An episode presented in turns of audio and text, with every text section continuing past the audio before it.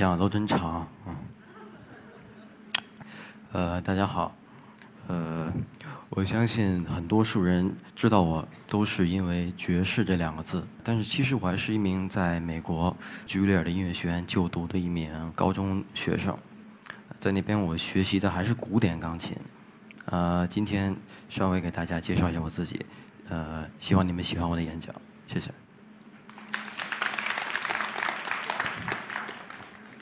第一次跟钢琴的接触大概是在四岁左右。听我爸的回忆，是因为他带我去琴行，他说我在钢琴上弹了弹了几下，他就觉得我对那个东西有兴趣，他给我买了一架钢琴回家。在七八岁的时候，呃，可能我家长我父母想让我走比较专业的这条道，啊，然后我就开始准备考中央音乐学院附小。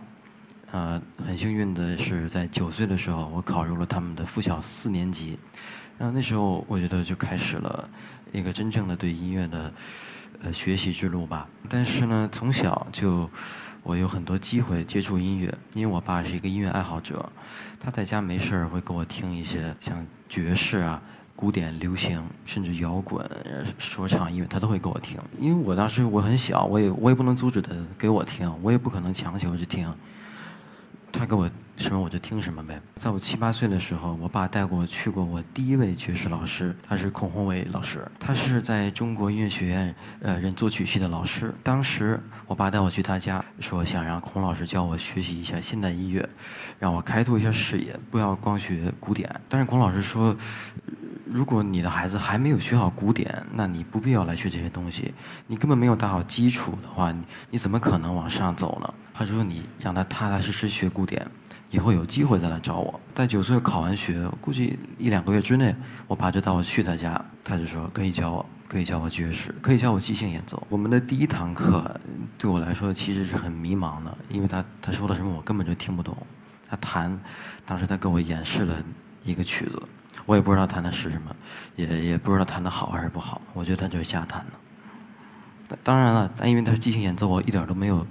了解过，当时我觉得跟他上课还是很轻松的，因为我觉得我挺能解脱我自己的。我觉得跟去他家上课根本就不是上课，我就去他家喝茶了。因为在他家每次我大概要待两到三个小时，因为我们每两周才有一次课，我不会觉得我到他家很很紧张，我去紧张的回课，我去紧张的跟他学习，而是去听他聊天儿最多跟他聊天儿也许聊的更多的不是音乐。学了两三年以后，他给我推荐了两位。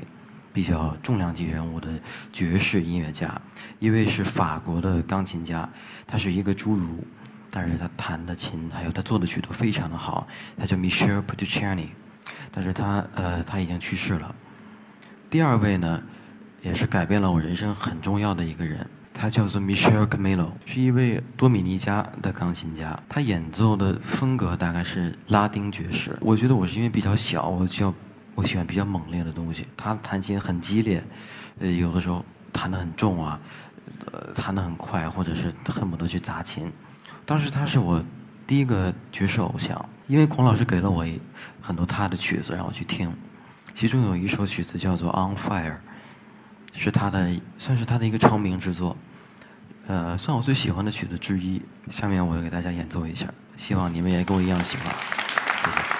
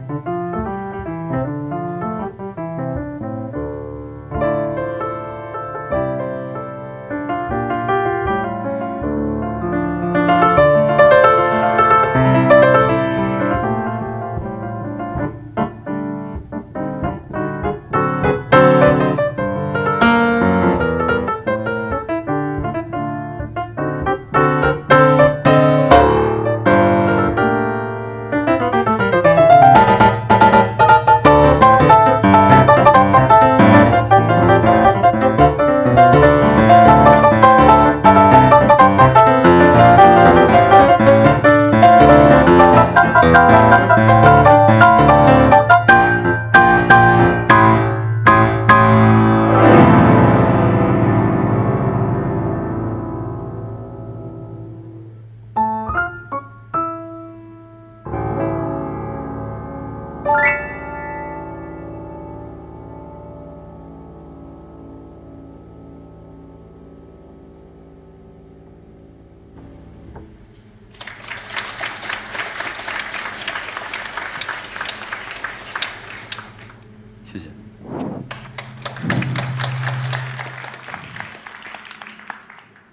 我觉得我刚才的演奏肯定没有我以前那么激烈。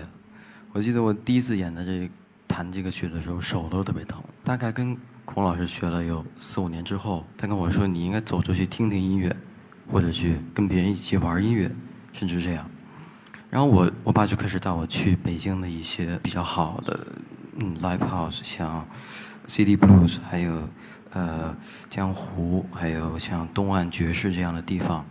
我都会去听他们的演出啊，还有去看他们有的时候有讲座。当时最开始的时候，很很荣幸的可以和中国非常好的一位 blues 音乐家叫张玲老师，因为你你刚学会了即兴，你也刚学会了一些知识，你你要上来就实践，我觉得还是比较难的。但是 blues 它是一个就是十二小节一个结构，和弦也简单，也是一种比较能表达情感的音乐，所以他我没事就去跟他玩一玩。这个大约是在我十一或十二岁的时候，在 CD Blues。右面这位大家应该都知道是著名的崔健老师。当时我我正在弹，崔老师就走过来，他就一直在用手机拍我。当然我知道他是崔老师，然后当时非常的兴奋，嗯，也算是留下了一张记呃照片，很值得纪念的，在 CD Blues 的时光。跟很多人玩过音乐以后，我自己也有一些感受吧。我觉得。即兴演奏并不是一个上来就即兴，我觉得这个音乐还是要稍微准备准备。比如像我，我呃，我演奏的时候，我会去把结构在脑子里先过一遍。比如说什么时候应该弱，什么时候应该强，怎么怎么高，怎么低，怎么结束，还有或者怎么开始，都是我会都会这样。大概在玩音乐一两年之后，我组建了我第一个乐队，叫阿布三重奏。我跟我们的贝斯手马凯是在 CD Blues Jam Session 的时候认识的，跟我们的鼓手哈哈是因孔老师介绍而认识的。我们大概一起玩音乐，至少有三年，甚至四年，因为我我实在是记不太清楚了。我们参加过很多音乐节。在我学琴的期间，也发生了一些小故事吧。你们也都知道，我也学古典，我也学爵士。我觉得古典音乐其实有的时候是很枯燥的，因为你要反复的去练习，你反复的去琢磨一个地方。然后呢，我的琴房没有事儿，比如说我爸进来，他查房的时候，查房虽然说这个词不太好，他进来的时候，我可能就回到古典；但他出去的时候，我可能就自己弹点爵士。但因为我们家的琴房是隔着一道门的。他他特地做了隔音，所以他有的时候听不太见。说实话，他也听不懂。但是其实有的时候呢，他也会过来。但是我觉得跟他性格有关系吧，他会比较严厉的说我，因为他觉得古典很重要。他有的时候会甚至让我停止在别别在不该练的时候弹爵士，而且因为他不是搞音乐的，他。不一定会知道我我心里是怎么想的，但其实我觉得那个时候我已经真是喜爱上了爵士，慢慢的有了一些机会去演出，应该是一三年在爵士上海音乐节开幕式上，当时是一位我很喜欢的音乐家 Chico Rea，他在这上海的独奏音乐会，我从北京飞过来看，嗯，但是很高兴呢，就是可以和他结识，并且当天晚上还被他邀请一起，我们做了一个四手联弹。我觉得那个是我一生中最难忘的演出。当他喊我的名字时候，我我的感觉我不知道是什么样的。当时我们他跟我说我们玩一个在 A 小调上面东西，他也没有说玩什么曲子。我觉得从整体从我从观众席走到演完这个曲子回到那儿，甚至当天晚上我我都是很麻木，没有什么感觉，就觉得这个事情是很不可思议的。然后我觉得我在古典音乐的理解。有一次很大的转折是在去年，因为去年我父母主要是我爸让我决定去美国读书，当时我才十四岁左右，去那边学习爵士音乐，因为茱莉尔音乐学院就我现在就读的学校，他们到大学才有爵士，所以当时怎么办？当时我只有一个办法，就是我要我要用古典作为我的主业到那边去学习。当时我印象最深的是他们的系主任卡布林斯基跟我说的一番话。我当时弹了大概三四首我考试的曲子，他就说：“你你弹的这个不不是音乐，但英文就是 music。他告诉我，你应该去好好学音乐，而不去不是去怎么学钢琴。当时我听完这番话，当时心里感受肯定是很大。他告诉我，你应该去听谁，古典，呃，而我当时他也知道我学爵士乐。他说爵士和古典不是一回事儿，不要认为古典就是一个很枯燥的东西。因为说实话，我在中央音乐学院附小学这么多年，我其实一直觉得古典比较枯燥，因为我就是照着谱子去弹。我并没有什么可以发挥我自己的东西，但到后来我才知道，你在做古典，你也可以去发挥你自己的东西，你自己的理解，你怎么对这个音符的理解。回到北京以后，我算是让我自己强迫的喜欢上了音乐。为什么这么说呢？因为我觉得去喜欢上这个音乐也不是一件简单的事儿，每天大概要花更多的时间去听别人。去听不同的大师演奏，去学他们，学得很像。比如说，呼每个乐句的呼吸，每个音的失质、长短、重量、轻重。但是后来我自己也意识到了，我以前一直认为，弹八个小时琴的人就是比弹四个小时琴的人好。但我觉得这个理论到今天，我认为是错的。因为你要是不投入这个东西，我觉得你弹太多时间都是没有用的。我觉得当时我每天五。有五六个小时练琴时间，但是我会去，真的会去比较投入的，或者说是强迫的让自己练琴的时候去投入，而不是去光让我的手去活动。我觉得这个是最关键的。下面我想说一下，或者跟大家聊一下比赛。我记得我小时候参加过很多比赛，古典钢琴在北京市全国的，没有呃海外的倒没有。我以前对比赛其实是。比较焦虑，或者说比较怕的。但今年七月，我在瑞士的蒙特列比赛中取得了一个还算不错的成绩。这个比赛一开始是因为一月份的时候，我的经纪人他过来跟我说：“你知不知道瑞士有一个这个音乐节是世界，比如说三四大音乐节之一？”我说：“我知道。”他说：“这个音乐节有一个爵士钢琴的独奏比赛，说你想不想参加？”我当时的真实回答就是不想。我说你别叫我去参加。他问我为什么，我说没有为什么。我觉得比赛这个很真的很不重要。他说你你不用担心你的名次，你比成什么样，我们还是照样的支持你，还是照样的喜欢你的音乐。我说倒不是因为这个，我当时是很怕比赛成为我一辈子的一个磕绊，因为我觉得比赛直到现在为止，对于我来说就是一个很难的事情。我不惧怕对手。我也不惧怕评委怎么看我，但是我就是不想比，因为我知道，音乐是不用比的。古典音乐有很多重大的比赛，但是因为我觉得古典音乐弹的东西都一样，有谱子，也许你可以从理解的深度、弹的好不好来分析。但我觉得爵士乐每个人弹的都不一样，何必要比这个音乐呢？因为大家都知道，世界上为什么会有那么多的。音乐类型，就是因为每个人都在做自己，而不是因为我要和谁比音乐，我就要强迫的让我自己怎么样。因为这个比赛一开始是要交三个音频，我我当时录音频的心情，我可以告诉你们，我就是觉得安吉罗安甘吉罗安得了，选不上最好，真的。当然，但是我并没没有去刻意的。去抹黑我自己，我只是很随便的，或者是很普通的弹了一遍，弹了三个曲子，一首我自己的，还有一首别人的，还有一首是他们规定的曲子。但我在四月三十号收到的回复是，我通过了这个预审，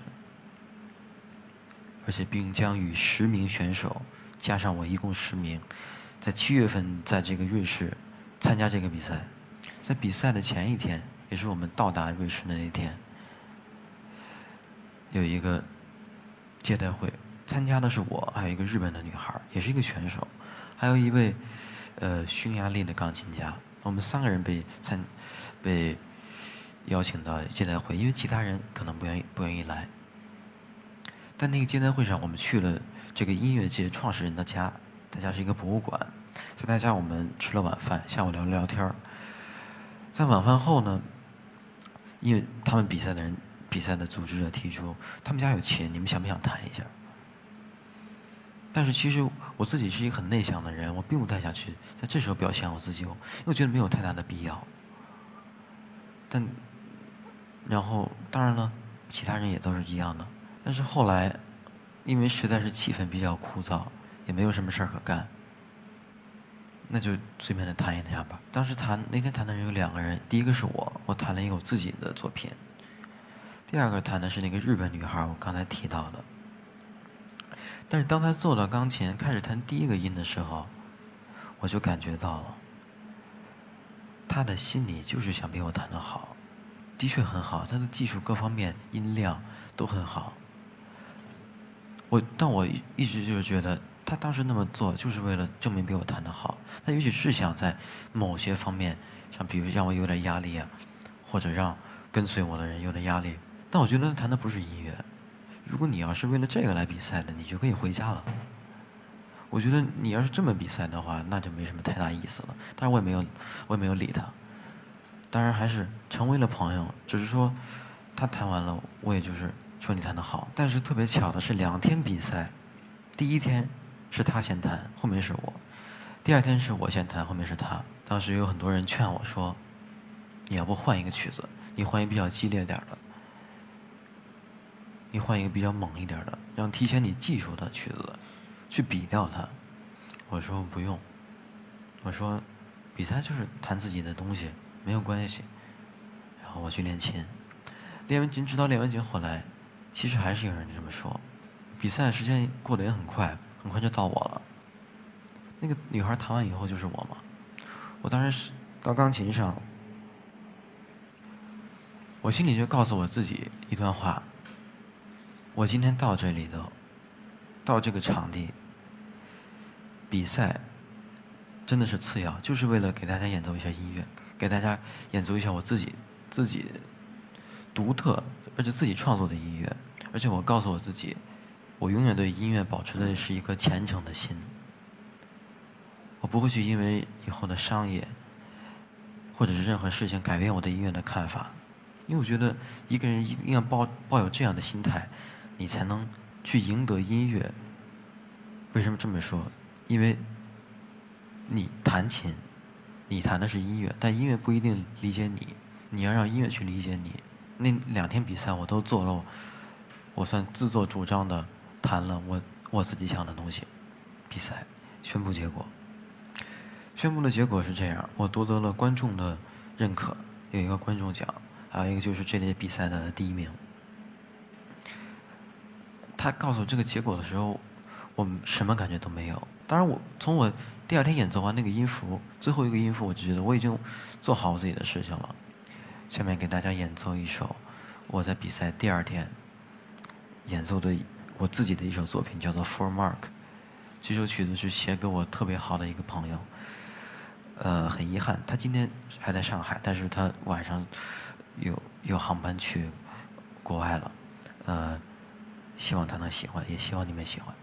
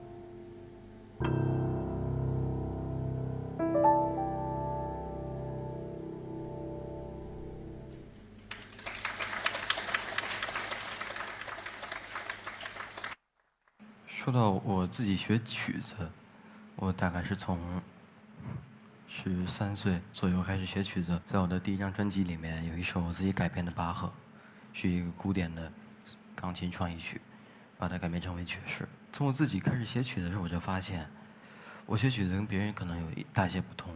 比如说，我写一个曲子，我肯定不会说，我把纸笔都摆好，我也我也准备好多少的理论去跟这个曲子较量。把它写得多难，写的多欣赏人，该来的时候就来了，你不必去抢它，那该来的时候就会来的。这张照片是我在录制我第二张专辑，在今年四月份和德国的公司森海塞尔一起录制了一张专辑。这张专辑的所有曲子，大概有十一首曲子都是我的原创，在其中包含两首是我改编的中国作曲家陈培勋先生的两首，这些都是一首曲子叫做《双飞蝴蝶》。几年之间。这些从第一张专辑没有一首我的自己作品，到第二张全部都是我的自己原创。我觉得这个过程也算是告诉我，我该怎么样继续做好音乐。也像我跟我刚才说的，我永远是会只当一个音乐的学生，永远不会当一个音乐大师，永远不会当一个音乐家，也永远没有钢琴家。也许可以叫做音乐人，但是绝对不是。那个意思，可我觉得我自己的解释就是，一个演奏或者创作音乐的人。我写过的最近写过的一个曲子叫做《雪的记忆》，这个曲子描绘了呢，二零一五年纽约我比较喜欢的一场雪。这个曲子呢，说的稍微文一点可以是从雪还没有下，又开始下雪的迹象，到雪开始慢慢的，然后。到很大，直到它变没有，直到甚至直到它化了。今天我想给大家演奏这首曲子，也算我演讲的结尾。